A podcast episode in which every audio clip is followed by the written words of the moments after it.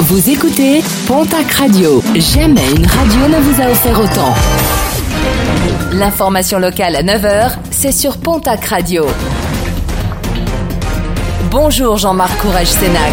Très belle matinée. Condamné à 25 ans de réclusion le 12 octobre dernier par les assises des Landes, l'homme reconnu coupable de l'assassinat du petit ami de son ex-compagne et tentative de meurtre sur son ex-compagne a décidé de faire appel. Le nouveau procès pourrait se tenir à Pau. Les gendarmes des Hautes-Pyrénées ont dressé le bilan des contrôles effectués le week-end dernier avec deux grands excès de vitesse déplorés sur les routes du département.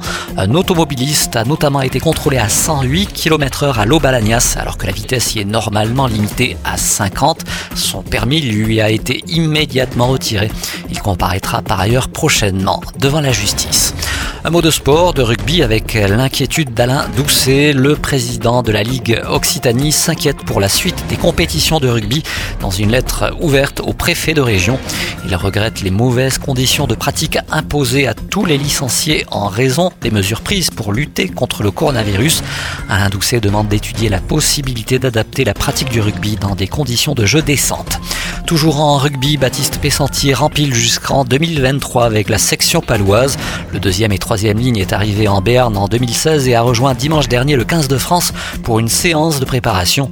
Autre discussion en cours qui devrait aboutir, celle concernant la prolongation du pilier droit Mohamed Bougrami. En basket, c'est désormais officiel. Confronté à la blessure de son pivot, Nicolas De Jong, l'élan béarnais vient de signer le joueur sénégalais Amadi Ndiaye. Pigiste médical devrait jouer dès ce samedi au Palais des Sports de Pau face à son ancienne équipe Boulazac. Et puis en cyclisme, le tracé de la prochaine grande boucle sera dévoilé à la fin du mois.